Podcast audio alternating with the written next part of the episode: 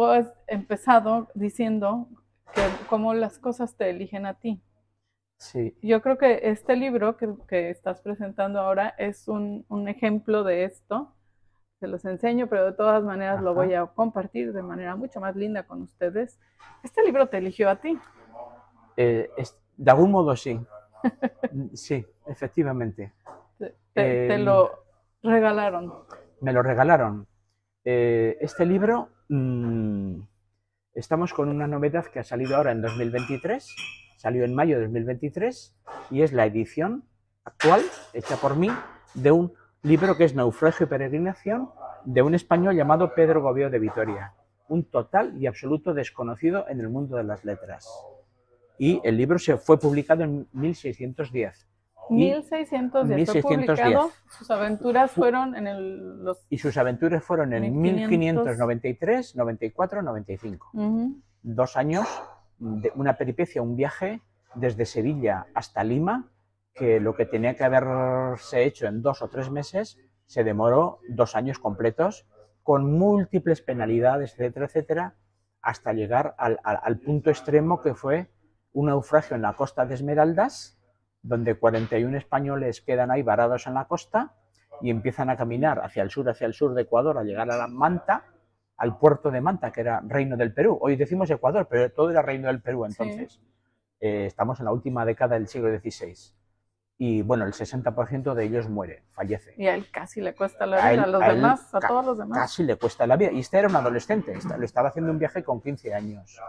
Entonces, cuando llega a sí. Lima, sobrevive, se recupera, le demora meses recuperarse de esas fatigas y de esas eh, infortunios, hambrunas, eh, eh, de- mm, desnutrición, etcétera, etcétera. Después mm, se le va inmediatamente a la tontería, me gusta decirlo, eh, ese sueño de hacerse fácilmente rico, etcétera, en, en el Perú, e ingresa con los- en los jesuitas. Tiene una formación jesuítica y después de diez y pico años, eh, de 13 años exactamente, en Lima eh, con los jesuitas, por obediencia escribe el libro. Escribe este libro y lo publica. O sea, lo manda a su familia, a su mamá, a España y lo publica su mamá, lo publica en España, en Sevilla, en 1610, con el patrocinio, con el mecenazgo de la condesa de Niebla, que era, el- digamos, la noble más alta que podíamos encontrar en ese momento en Estrella. Una mejor protectora imposible. El libro, 1610. 1610. sí. ¿Qué año más interesante? Equidistante entre los dos Quijotes. El Quijote primero de 1605 y la Sí. segunda parte de 1615. 15. Exactamente entre medio sale, sale este libro. Eh, no estoy haciendo comparaciones con el nivel Ah, de Miguel dato Cervantes curioso. y Pedro de Gobeo, pero estamos hablando de la misma época, de esta- en plenito siglo de oro Ujú. este, que- este tipo de personajes que me gusta a mí, que unen las dos orillas, que cruzan el Atlántico ida y vuelta. De algún modo él lo cruzó también de ida y vuelta. Ujú. El libro eh, se imprimió en Sevilla, se distribuyó bastante bien. Tenemos documentos de cómo se vendió en, en Perú, de cómo se vendió en Chile, eh, algunos ejemplares que se vendieron en España, pero de repente el, cae en el más absoluto olvido el libro, en el ámbito hispánico, y lo rescatan los alemanes. Estamos aquí en Frankfurt y por eso hablamos ayer de este libro. Correcto. En 1622 hay una traducción al alemán, una traducción abreviada, no es literal completa, sino una abreviada, Ujú. y en 1648 de esta traducción breve alemana pasa al latín. Y el Del libro español al alemán. del español latín. al alemán y del alemán al latín. Una cosa así, eh, eh, multi... Bueno, hablando de la... De, eh, antes mm, hablamos de lo multi y no hemos dicho lo políglota, ¿no? Es- el es- poliglotismo, el- claro. el, hablar distintas lenguas. Pues aquí tenemos este ejemplo. Eh, y, y no lo había pensado, Rebeca, es una reflexión tuya que me ha hecho pensar. Qué bueno, ¿no? Qué Mira, bueno, qué, ¿eh? qué Muy bien. bonito. Pues efectivamente, hasta el poliglotismo entra en Sí. esto pan que hemos dicho antes, pues eh, las distintas idiomas, lenguas que sí. entran en acción en torno a este viaje.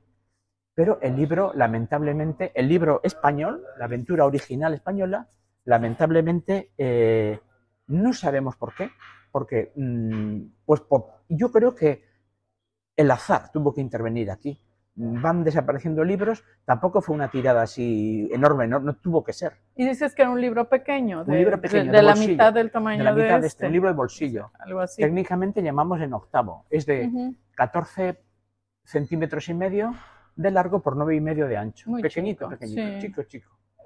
Eh, y el libro eh, se pierde. Eh, y entonces, este, este, este relato, esta crónica en primera persona histórica de los avatares, de las vicisitudes, de los infortunios, de los sufrimientos, de los náufragos, cómo van muriendo unos con otros, unos tras otros, quiero decir, cae se- sepultado en el olvido. Hasta que, a principios del siglo XX, eh, hay un investigador eh, de la Universidad de Jaén, eh, Raúl Manchón Gómez, que mm, investigando, él es latinista, de filología latina, investigando la traducción al latín alemana, mm, se da cuenta de que hay un ejemplar en español, el original, el number one, en la biblioteca de la Universidad de Mannheim. Y da esa noticia. Raúl da, da la noticia y publica un artículo. Entonces, a mí que me gustaban ya lo- lo- la literatura de viajes, que había trabajado algún viajero, por ejemplo, uno Pedro Ordóñez de Ceballos, que había nacido en Jaén. Entonces, he investigado cómo Pedro Ordóñez de Ceballos estuvo en, en Perú, en Bolivia, en Ecuador y en la India. Y en- porque él dio la vuelta al mundo, Mira, es un viajero que dio la vuelta al mundo. Sí. Entonces, eh, a este profesor de Jaén, yo comparto con él mis, mm, mis documentos o mis conocimientos sobre el viajero de Jaén, Ordóñez de Ceballos. Y este me, comparte y me dice, pues yo tengo otro viajero que es Pedro Gobeo de Vitoria. Estamos hablando del año 2000. Él publica su, su ensayo eh, dando información, noticia de la existencia del libro en 2004. Pero pasan los años, pasan los años y su objetivo de hacer la, la, la edición, él, que es lo que le compete, ¿no? Es como su área, su territorio, ¿no? Es. Tú has hecho el descubrimiento, pues puedes hacer el siguiente paso, ¿no? Que es darlo a la luz. Pero él es latinista, insisto, es latinista. Y entonces enlazo con lo que decías antes, ¿no? Que parece que el libro te está eligiendo a ti. Sí. Y en la pandemia, en estos años duros que nos tocó pasar, o meses, él me telefonea y me dice, Miguel, eh, te sugiero, te invito, te, te conmino, te animo a que te ocupes tú de editar ese libro. Tú has- eres hispanista, has trabajado con otros viajeros por el Ordoño de Ceballos. O sea, sin conocernos en persona, Ujú. nos conocíamos como académicos, Ujú. intercambiándonos Ujú. materiales. Ok. Y entonces eh, Raúl me hace un regalo. Es un regalo mm, para toda mi vida, o sea, muy bonito. Se lo agradezco muchísimo, pero eh, me pone a trabajar, claro. Y yo he tardado tres años en, en- en investigar, en averiguar quién era este señor que no está en las historias de la literatura y qué tipo de aventura nos cuenta. Claro, no solo es transcribir el libro y No hacer solo escribir el libro, nueva, yo ¿no? no sé. Yo no sé si es una aventura ficticia o no. Eh, un, un náufrago ultra famoso en el mundo es eh, Robinson Crusoe. Sus aventuras son ficticias. Hay una base, una pequeña, un naufragio de Alexander Selkirk que le sirvió al, al- al novelista, a Daniel Defoe, como modelo, pero muy pálido, muy Pero solo pálido. parte de ahí. No tiene nada que ver con nuestro naufragio de Álvaro Núñez, cabeza de vaca, que hasta ahora era el, el- el uno que teníamos en España en el siglo XVI, o el de Pedro Gobio de Vitoria, ahora el 2, el segundo que tenemos, porque son auténticos. Están hablando de su experiencia vital en primera persona. Sí. Sí. Y lo- él sin ser escritor, ¿no? Y no son escritores, pero este muchacho solo escribe el libro, muchacho cuando fue el naufragio, que tenía 14, 15 años, y solo se siente capacitado para escribirlo después de 13 años de formación jesuítica. Academia, o sea, estudia retórica, estudia gramática, oratoria, entonces ya se anima a escribirlo por obediencia, Por encargo de por obediencia, por encargo. Y no se lo encargan sus superiores jesuitas, que le encargarían misas o misiones. Se lo encarga la condesa de Niebla, amiga y protectora de su madre. Le dice, nos has contado esta historia vital que te ha pasado, tremendamente dura, potente, etcétera, etcétera. Escríbela para que no quede en el olvido. Y entonces él dice que por obediencia la escribe. La escribe en Perú y manda el manuscrito a Sevilla y se publica en Sevilla. y circula. Circula Pero en los primeros años del siglo XVII y luego hay cuatro siglos de silencio. Muy difícil de explicar, salvo porque es un libro pequeño en octavo y que se perdió por ahí. Y entonces Raúl Manchón, habiendo encontrado ese ejemplar en Mannheim, yo me implico, eh, acabo de estar en Mannheim con el original en la mano, Wow. pero el mundo, el mundo va muy deprisa y la universidad ya me había enviado una digitalización. Entonces he podido trabajar desde mi oficina, con mi computadora, desde mi casa, sin venir a Mannheim. He venido a Mannheim, estamos hablando en Frankfurt, entonces venir es, yo de España, venir en a Mannheim, vuelta. a Frankfurt es casi lo mismo, ¿no? Es venir. Por romanticismo, Claro. para tener el libro en la mano claro. y, y- y, mm, mm, De- eso ese objeto le he dedicado única. tres años de mi vida a él, prácticamente. Le he consagrado vida, la vida laboral. No he dejado de divertirme, de hacer otras cosas en tres años, ¿no? Pero en, en- en lo que es el mundo de la investigación, he sido casi exclusivo. Bueno, pues entonces, qué, qué oportunidad, qué bonito tenerlo en la mano por primera vez, ¿no? Oye, Y, y, y yo- un ejemplar de México, Rebeca, un ejemplar Sí. de este libro, Sí, nos dijiste estuvo ayer. en la Biblioteca Nacional de México y se perdió. Se perdió, habría que encontrarlo, a ver, a ver si Sí, apareciera por ojalá algún que, lado. este, no sé, dicen Sí. que los seis grados de separación de, del mundo digital, pues tal vez este, hagan la magia, ¿no? Y, y yo ayer te decía que después de tres años de, de investigar so- sobre, sobre Pedro Gobeo y, y escribir y conocerlo, eh, es, es como si fueran mejores amigos, ¿no? Yo, yo luego, y yo creo que a todos nos pasa, estás viendo alguna serie, alguna cosa así, y pasas ratos o leyendo Sí. una novela y Sí. pasas ratos con estos personajes y cuando se, se termina, bueno, hasta los extrañas. Y, Claro, eso es porque te ha atrapado la historia, porque te Sí. ha atrapado el argumento, eso es muy bueno. Si no te atrapa, no empatizas con ellos, no, no, no, no, no, te metes dentro del personaje. No, no, pero sientes que son Entonces, parte de tu sientes vida. parte, yo sí. Sí. Y por eso eh, utilizo una palabra para hablar de este libro que es la autenticidad. La historia que nos cuenta Pedro Gobeo de Vitoria eh, respira mm, verosimilitud por todos lados. Y más que verosimilitud. Verosimilitud es apariencia de verdad. Respira también verdad. Claro que hay una literaturización, claro que hay un ejercicio de memoria eh, que está embelleciendo cosas, pero las- el, el esqueleto, el armazón del naufragio y de las desventuras fue totalmente histórico porque lo he podido documentar. Sus encuentros con piratas, eh, con mulatos que vivían en la- en la zona de Esmeraldas, etcétera, etcétera. Sí. Esos encuentros hoy se pueden documentar históricamente.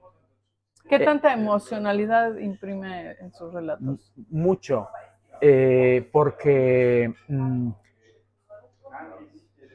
se le van muriendo amigos, Sí. él mm, llora la tristeza de unos y otros, él también se siente morir, en una ocasión cava su propia tumba y eh, hace una confesión interior, mm, poniendo su, su alma, su destino en manos de Dios, y como luego sobrevive, eh, él sabe que ha sido protección de la divina providencia.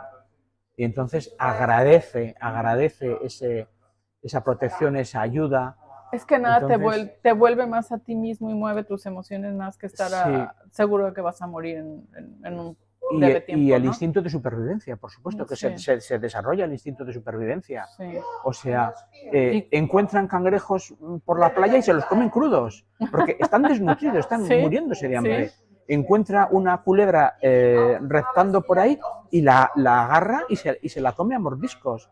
Están necesitados de, de- de- están tan famélicos, Sí. muchos de ellos mueren eh, de puro agotamiento, se Claro. acuestan en la playa y al amanecer ya no se han levantado, han fallecido. Pero, y nos has platicado además que, o sea, las condiciones tan extremas de, pues sus ropas ya no traen ropas porque se, No traen ropas. y, y calzado porque se moja, se pudre, etcétera. Pero en pocos días, en pocos Por días, supuesto, en un, con esos en un tremendas clima así, mm, calor y humedad y todo. todo. Y, y este, y bueno, y van caminando por, ya quisiéramos imaginarnos una playa de arena, finas arenas y, y toda linda, pero van caminando por la costa por la costa y, suben cerros, y- hay, eh, y rocas, rocas con y- espinos, y la arena mangla- caliente. manglares, manglares, claro, eh, ensenadas, ríos, o eh, tienen que dunas. seguramente entrar al mar en algunas partes porque no Constantemente, hay, no hay este constantemente. manera de pasar, ¿no? Él está en una ocasión a punto de morir ahogado porque se ha, Mm, se ha resbalado de una, de una pendiente de, de un acantilado. y- de acantilado, queda, eh, le están golpeando la- la- la- la- las olas, y se abraza a una roca, Mm, él dice pezón de tierra. ¿eh? Fíjate Mm. qué metáfora más. Bueno, que existe ese, ese concepto, ¿no? Se abraza a ese pezón de tierra y está ahí bamboleando en las olas y llega un momento en que ya ve que lo, lo va a reventar contra. Y dice, calcula, cuando viene una ola, hace el, el- el rizo, lo que haría hoy un, un surfista, ¿no? sí. Y en ese momento se deja caer. Y ahí salva la vida, porque entonces se mete en el agua y puede ir a la zona de la playa nadando. Pero es circunstancial Es- que es- salve la vida, o sea, tantas y Sí. tantas y tantas veces, ¿no? Varias, bastantes veces, Y bastantes veces. Es, es una, e- es una hermosa novela, muy interesante, seguramente muy conmovedora. Es una Solo, no es novela, solo ese detalle. Ok, ok. Es, es un- es una crónica, un Sí. relato, no, es todo No, no, no. es- excepto novela, que es que no es novela. Sí, pero es una historia así muy La conmovedora. historia sí, es real. el texto. Este, tú, tú has dicho ayer que es un clásico, es un nuevo clásico, porque. Claro, si estamos ante un texto que nadie lo había leído en los últimos cuatro siglos porque no se le conocía, eh, estamos ante un dato paradójico. Acaba de nacer un clásico del siglo de oro, porque hemos recuperado un clásico. Del único libro existente en el mundo hoy controlado no conocemos dónde hay otro posible ejemplar.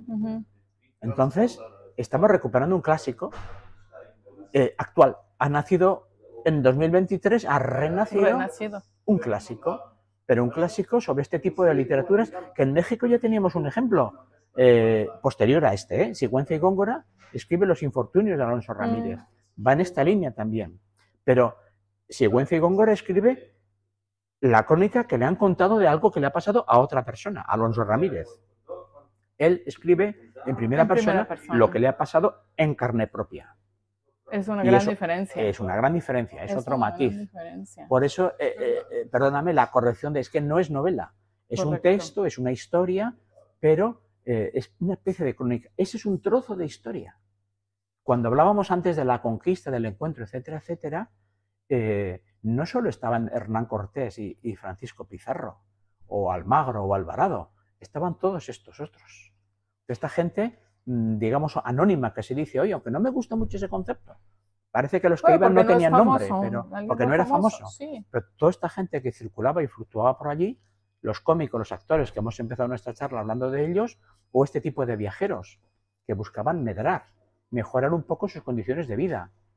Que es lo, lo mismo que están haciendo hoy los, Los migrantes, migrantes. de un sitio a otro, del centro de América, etcétera, al norte de América o de África a Europa. lo mismo. 400 años después, Cuatro, sí. y, y con la misma precariedad, ¿eh? con la misma precariedad y la misma dureza. existe, Sí, Y el Mediterráneo, en el Mediterráneo, hoy hay naufragios. sí. de los cayujos. Y en el Atlántico, cuando van a, a- a la- a las Islas Canarias, también hay naufragios. Y bueno, has dicho ayer los este, que mueren cruzando la frontera de Estados Unidos. Oh, Exactamente. este, Los coyotes, cuánto, cuántos engaños han hecho, ¿no? Eh, te pagan para, que les, para, para cruzar, etcétera, y luego encima te engañan, te, te trampean, etcétera, etcétera, o te dejan te todavía, abandonan. te abandonan, eh, y ellos creen que igual han cruzado eh, y no han cruzado Ni todavía la frontera, etcétera, etcétera. Es en esos Porque, desiertos enormes Claro, es imposible eh, saber. Pedro Gobeo en su naufragio fue víctima de un engaño de estos. Ujú, El, el- el piloto de la nave es el que les dice que no pueden navegar porque hay sobrecarga en, en la nave, en el barco, por su avaricia. Él metió a mucha gente, cobró mucho pasaje y entonces invita a que desciendan a la playa y hay un grupo de 41 incautos, yo me quedo muy sorprendido, que incautos, ¿cómo le Tantos. pudieron creer tanto? Con la idea de que tres días caminando por arenas idílicas de playa llegabas a destino. les bueno, dijo, "Aquí a había, mil kilómetros, paraíso, ¿no? mil kilómetros de distancia y no sé cuantísimos obstáculos naturales de en todo playas tipo. vírgenes desconocidas con la orografía, ¿qué se te ocurre? Playas, manglares, eh, de todo. La Y- y costa. la costa. Entonces eh, mueren de enfermedad. Ellos dicen calenturas. No saben decir qué tipo de fiebres, pero de que calentura. causó, y mueren. nada, claro. O de hambre, de desnutrición, van muriendo.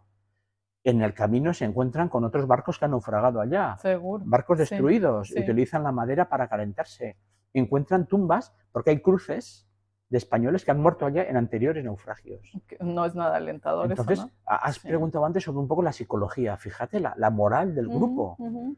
Empiezan 41 y terminan 17. Vas dejando a tus compañeros de viaje, pero no te separas en la terminal del Que son aeropuerto. tus hermanos, ya. Son- al final son tus hermanos, son tus compañeros de infortunio, que incluso puede unir más que la sangre, ¿no? Esa Claro, situación sí, sí, dura. te hermana. La- el sentido Entonces- de pertenencia, ¿no? A este grupo. ese grupo entonces sufre y padece mucho. Bueno, pues esa historia a los eh, escuchantes, a los que están viendo este, escuchando y viendo este, esta- este programa tuyo de voces, ¿verdad? Esta historia es tremendamente potente y es totalmente novedosa. La desconocíamos al 100%. Y es, fija, lo que hablábamos antes de lo, de lo multicultural. Mm, Un español que tiene un naufragio en la costa de las Esmeraldas, Ecuador, en Pacífico Ecuador, pero la, la escribe en Lima, la escribe en Perú y manda el manuscrito a Sevilla, se publica en Sevilla y el único ejemplar que sobrevive está hoy en Alemania y fue traducido al Al alemán alemán y al y al latín en Alemania. Bueno, es un ejemplo perfecto, perfecto de, de lo mm, poliglotismo y de lo panhispánico, de, de- de- de un concepto eh, hay que lanzar para esto. Por eso eh, pienso que el libro me ha elegido a mí un poco, ¿no? Claro, Me eligió Raúl Manchón también, ¿no? Él me pasó el, pero todo lo que mm, sucedió, al cual ¿no? le doy eternamente las gracias y, y- y en el prólogo lo declaro, clara- lo declaro eh, quién fue el verdadero descubridor de- del material.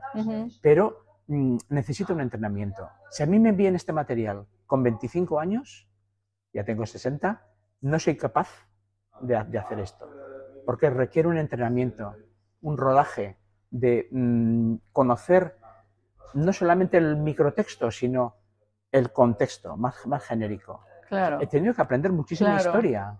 Cuando aquí aparecen unos mulatos negros ayudando a los españoles, yo digo, ¿y estos mulatos quiénes ¿Qué son? ¿Qué ahí? pintan aquí? Es que estaban Sí, allí. sí. Es que había unos asentamientos de mulatos, ¿eh? los Arobe y los Illescas, establecidos en distintas desembocaduras de los ríos en, Esmeraldas. Y, y- y es a lo que me refiero, ¿no? Si los hilos de la historia van mucho más atrás que, Claro. que cualquier momento dado. O, o él tampoco nos puede decir exactamente en qué fecha se está moviendo. Si dice, pasamos por allí. Entonces sufren el ataque de Richard Hawkins, de un pirata británico, y eh, mm, ese pirata fue derrotado por la flota española del Perú el 1 y 2 de julio de 1594. Entonces, el ataque que ellos sufrieron tuvo, tuvo que ser inmediatamente anterior. sí, Inme- inmediatamente sí. anterior. Además, otro tipo de, de- de expansiones. Fíjate, eh, pa- para los británicos dicen que eh, este pirata Hawkins, que atacó, eh, pasó por el estrecho Magallanes y, y hostigó todo lo que pudo eh, la costa de Chile y del Perú, etcétera, que este pirata que llegó hasta que navegó, ellos dicen, porque él escribió también un libro cuando volvió a Inglaterra, Ujú. España lo derrotó, pero le, le preservó la vida, ¿eh? Sí, No- no le lo- salvaron la vida. eso sí. es otra cosa. O sea, lo derrotó, pidió un rescate y vol- eh, su familia pagó el rescate y él volvió vivito y coleando a, a Inglaterra. O sea, lo podían haber fusilado, por así decir, pero no ahí hicieron. podía haber, pudo haber pacto, acabado su vida. Había sí. un pacto, hubo un pacto entre caballeros. Sí, Y él declara, ¿eh? habiendo sido derrotado. Pero en el libro que escribe, los británicos, él- el autor realmente Hawkins no dice de verdad que llegó a la a, a estas islas que están en Ecuador, que son tan ricas en Galápagos, a las Galápagos. ¿eh? que no me venía. Eh, dice que mm, habla de las Islas Galápagos. Y entonces los ingleses intentan decir que fue uno de los primeros europeos que conoce las Islas Galápagos. No estuvo. Este libro demuestra que no estuvo en las Islas Galápagos. No le dio claro. tiempo. No tuvo tiempo. Las Islas Galápagos no están a, a 20 horas de navegación de la No, costa. no, No tuvo tiempo de llegar. No, Están mucho más en- dentro del Pacífico. Y este libro, que es también como documento histórico, se puede tomar sí, nos dice que ese pirata estaba hostigando en la costa de Esmeraldas a, a distintas gentes. Entre, entre ellas el barco, Sí, el barco, de, sí. el barco de, de Pedro Gobeo. Por tanto, no, y el 1 y 2 de julio fue derrotado. Y sabemos qué día pasó por Después el Callao. cosas, Es claro. imposible. No tuvo tiempo de navegar a las Galápagos. Ujú. No tuvo tiempo. Mira, lo que uno descubre Lo- sin sí. querer. Totalmente Sin sin querer. querer. Ha sido totalmente casual. ¿Dónde se distribuye este libro? El libro lo publica la editorial Crítica en Barcelona, que pertenece al Grupo Planeta. Eh, distribuye muy bien por todo el mundo. Por supuesto que hay versión también online. Y eh, en Amazon, Amazon Perfecto. lo distribuye muy bien. Eh, Para que salió, lo lean antes de que se haga película, porque ya vimos salió la en película. mayo, salió en mayo y ya llevamos por la segunda edición y se está vendiendo muy bien y ha recibido muchísimas reseñas y referencias en periódicos, eh, igual que esta práctica que estoy teniendo contigo, pues la he tenido con, otros, con otras radios eh, de tirada eh, españolas, de tirada nacional, etcétera, etcétera.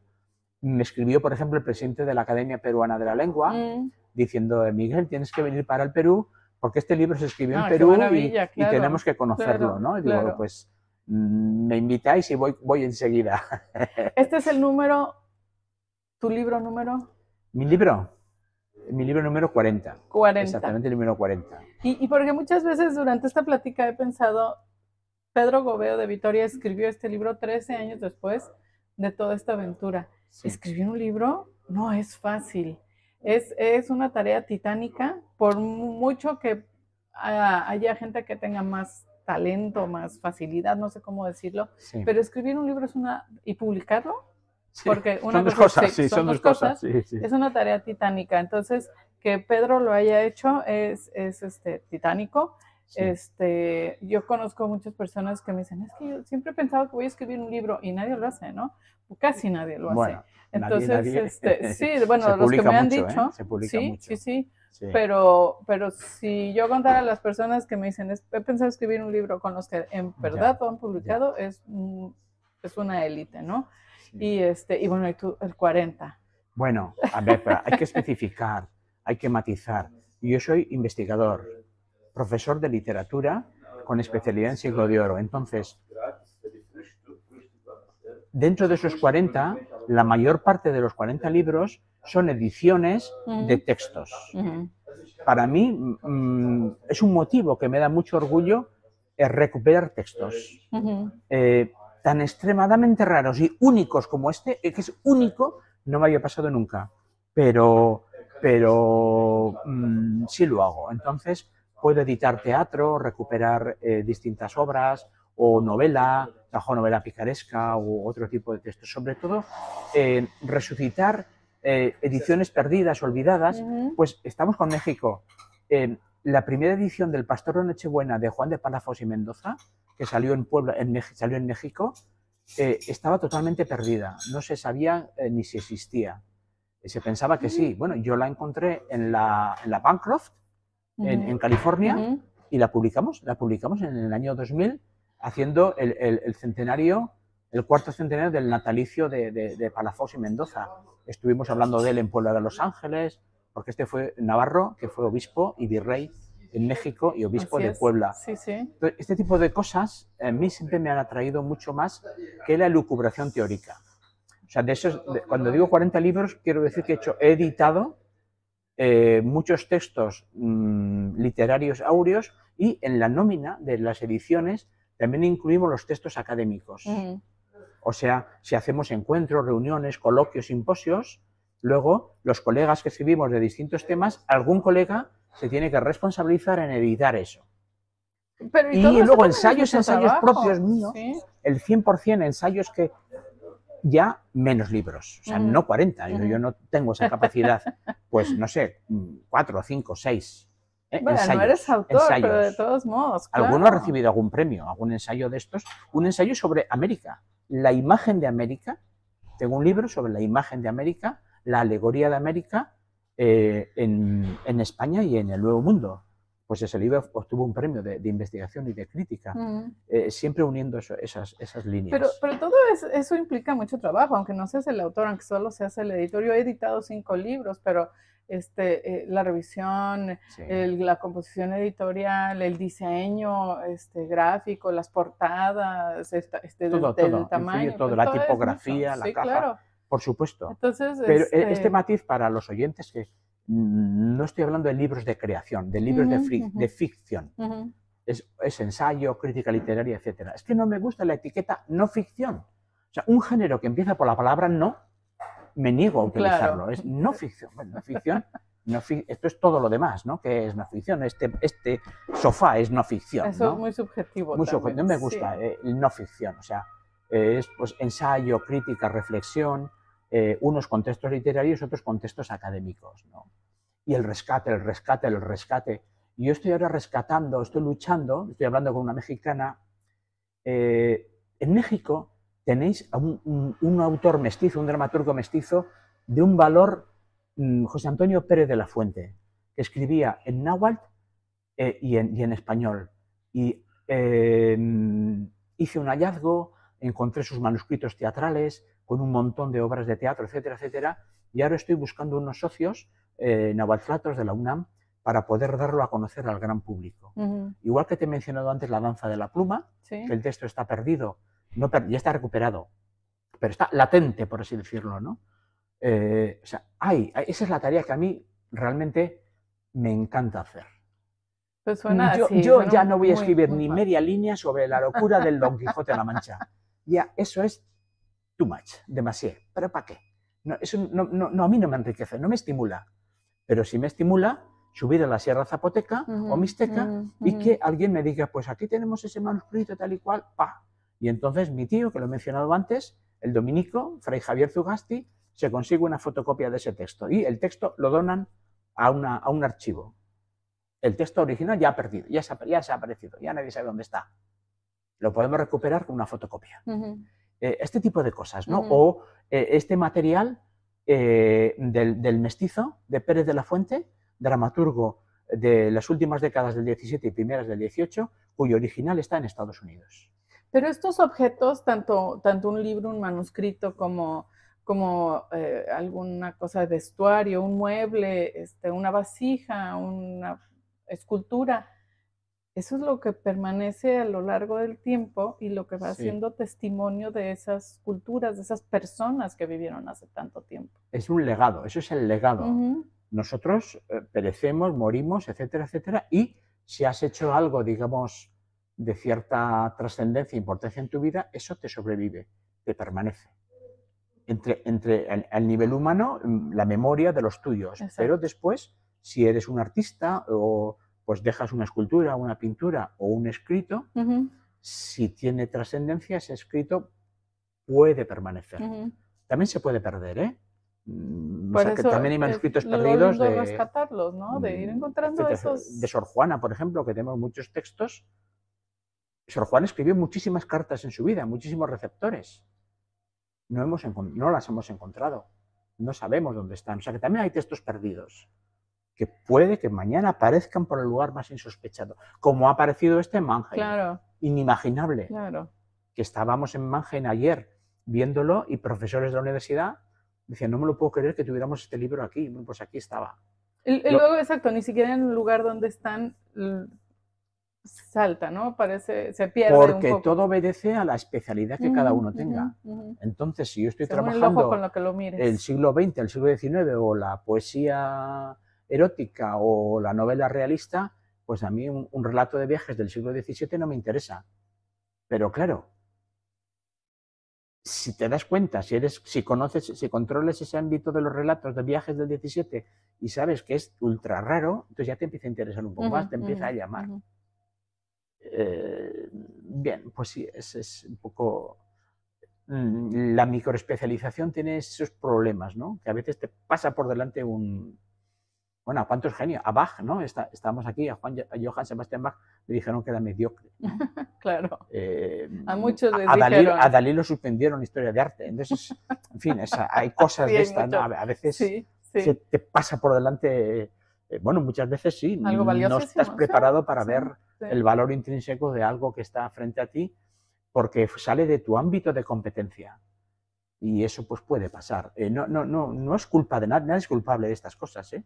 Simplemente pues, Así sucede. pues es así, así sucede. es así. Pues vamos a organizar un día una cacería de manuscritos perdidos en México y Hay más de los que, hay más, hay muchos, hay, hay, muchos, sí. hay muchos, sí. Ya van apareciendo, o sea, ya se va prestando atención, a- ya se está empezando a, re- a revalorizar esos siglos del virreinato y que merece una atención. El momento que ya haya una especie de conciliación en que el mexicano del siglo XXI es tan español como, o sea, que, que la parte española hay que abrazarla también y no rechazarla como si fuese el enemigo, eh, el gachupín. Es parte de lo que ese- somos. está- está así, Sí, te claro. lo dice, te, te lo dice una güera, este, una mexicana güera, Ya. mitad güera, mitad este iraquí, pero, Ah, pero encantada de mis raíces y orgullosa de, Sí. de- de, pues, esta variedad que, que me, que me ha Pues hecho. en ese giro de mentalidades y en este eh, aperturismo mental que estamos hoy comentando, Rebeca y yo, eh, entra el empezar a valorar la existencia de estos fondos, de estos manuscritos o impresos, etcétera, del periodo virreinal que eh, también interesa al México actual, a la. República de claro. Que no, no hay que ser, el trabajar esos textos no implica que tú seas monárquico, imperialista, colonialista, no implica eso, para nada. Los manejamos como objeto literario. Es conocimiento. Es saber y conocimiento y cultura. Claro. Que puede parecerte o no. Sí, pero ese apriorismo que he dicho antes, ese prejuicio, eh, ha, ha obrado en contra de la Sí, valoración de estos, de estos textos durante mucho tiempo. Entonces, bueno, y que luego no es tarea de una persona, esto es una cosa colectiva, unos y otros. Lo tienen que hacer todos. Cada quien lo ve con, con una mirada cual. diferente y, Sí. y obtendrá cosas diferentes. Y esa suma es lo que, lo que nos enriquece como humanidad. Como humanidad y, sí, y, el, el- como Homo sapiens. Es que somos Homo sapiens. Y además, Homo sapiens sapiens. Así es, así es. El hombre que sabe, que sabe. Exacto. O sea, porque el, el- el tigre sabe cazar, pero no tiene conciencia de su saber. El Homo sapiens instintivo, sapiens Claro. sabe que sabe, tiene conciencia de que sabe. Entonces, el saber, el conocer, el, mm, lo cultural, digamos, te hace eh, una persona mm, más educada, más rica, más preparada, más capaz y, aplicándolo a la situación política de hoy, eh, de entender al otro. El otro no, no es tu enemigo, es otro ser humano que también quiere vivir y que quiere tener su dignidad vital, etcétera, etcétera, etcétera. Su identidad, su Su- pertenencia. Todo, pero también dignidad como condición humana. Entonces no puedes eh, negar eso, negar la otredad o aplastarla. En fin, mm, hemos hablado antes de la conquista y de que para nada damos una visión rosa de la conquista, pero hoy no podemos repetir eh, unos modelos demasiado agresivos, etcétera, etcétera. Aunque luego el poder militar, el- poder militar va por otro lado, pero para eso está la voz, nuestra voz, la voz de los, de los que trabajamos en el mundo de la cultura, las letras, etcétera, ¿no? Para de- mover un poco las conciencias, mm, eh, sacudir un poco las mentalidades. Hacia tolerancia y respeto. Ese es el mensaje. De alguna manera, eh, todo lo que hemos estado platicando en este largo rato se resume en eso. Conocer más cosas eh, te enriquece y abre tu capacidad de tolerancia y de comprensión de lo diferente a ti, de tu ombligo, Ujú, que va más allá de... Claro. Y eh, bueno, pues eh, eh, creo que eso es redunda en bien para la humanidad. Y, y qué bonita reflexión para terminar esta interesantísima charla. Que este, pues sí, creo que eso lo resume muy bien. Todo lo que, lo que hacemos, lo que tú has hecho a lo largo Sí. de tantos años y, y te Un granito de arena, Sí. un granito de arena, pero no hace granero, pero ayuda al compañero. Exacto. ¿eh? Entonces, bueno, pues eh, ahí está un poco el aporte de cada quien. ¿eh? Yo es Y lo que intento suma. hacer, dentro, Claro, dentro de mis suma. limitaciones y de mis humildes capacidades, pero ¿cómo muchas veces, cómo contrarrestas esas limitaciones? Eh, con ilusión, con pasión, con vocación, con amor por lo que estás haciendo. Y así, bueno, tienes mucha parte ganada. O sea, eh, no es una eh, esclavitud eh, trabajar en esto, no es un, im- no sé, eh, un imperativo. No, me queda claro que para ti es un gusto, de veras estás un enamorado gusto. de lo que haces. Es un gusto, una sí. pasión. Y mm, me lo- es que me devuelve, ¿me explico? O sea, Claro. Pe- Pedro Gobeo me está compensando de algún modo los años que yo he dedicado a investigarlo, a leerlo, a entenderlo, a anotarlo, etcétera, etcétera, Ujú. eh, me está retribuyendo ahora en, en gusto, en, en placer, en satisfacción, ese tipo de Y, cosas. y con todo lo que haces, llevas varios días este, platicando sobre esto, o no sé cuánto tiempo ya llevas, Sí, desde mayo pues, por lo menos, ¿no? Bueno, desde mayo Y eh, me ha este- recorrido media España eh, haciendo presentaciones de este libro. Eso luego, en sí es enriquecedor. Yo ¿no? nunca lo había hecho con una edición de Tirso de Molina, por ejemplo. Eh, o de Ruiz de Alarcón, que también he editado a Ruiz de Alarcón, textos mexicanos, o con, o con eh, Palafox. Lo presenté, el libro de Palafox lo presenté un día eh, en el lugar de Enfitero, donde él nació, pero y en Puebla otro día, pero Puebla de Los Ángeles, digo, pero no más. pero este libro me está llamando por muchas ciudades y, y, bueno, estuve en Burdeos hace muy poco y ahora esta semana hemos estado en Tübingen, en Mannheim, en Heidelberg y en Frankfurt. Eh, entonces, bueno, mm, en Frankfurt ayer doble sesión, Ah, sí. matutina y vespertina. Sí, Pues bueno, sí. eh, yo encantado, encantado. Ni noto la fatiga, es que ni lo noto. Qué Estoy, bueno. es- no sé si es adrenalina o qué, pero eh, estoy encantado, realmente. Haces lo que te gusta y entonces Hago lo que me el gusta, sí. cansancio se olvida mucho. Soy vocacional. Sí. Muchísimas gracias. Ha sido un, un encanto escucharte ayer y platicar contigo hoy. Estoy segura de que a, a nuestro auditorio le parecerá muy interesante. Y este, y vaya, esperemos que vayas a, a México pronto para platicar en vivo sobre tu libro Sí. y a encontrar manuscritos y otras cosas. Sí, eh, Carso ya me, ya me ha llamado para que vaya el director de Carso, que es un amigo mío, Manuel Ramos Medina. Eh, cuando vuelvas para acá, pues el año que viene tengo que ir. También hay un Muy grupo en la. UNAM con la que, en Filosofía y Letras, eh, que trabaja en teatro, teatro eh, áureo, y entonces, mm, sí. Por allá vas a estar. Cada año voy a México Ah, prácticamente perfecto, y, sé, perfecto. y sé que iré, pero sobre todo, eh, mm, gracias a ti, Rebeca, por darme la oportunidad de unir mi voz a ese coro, coro tuyo de voces que, Muchas que- que gracias. transmites aquí por esta ventanita de la pantalla, ¿verdad? Al mundo entero. No, pues. Entonces, mundo, saludos. Muchísimas gracias a ti y, y esperemos que no sea la única charla que tengamos, que nos encontremos pronto otra vez. A tu disposición. Yo encantado, ¿eh, Rebeca? Pues fantástico. Muchas, muchas gracias. Nos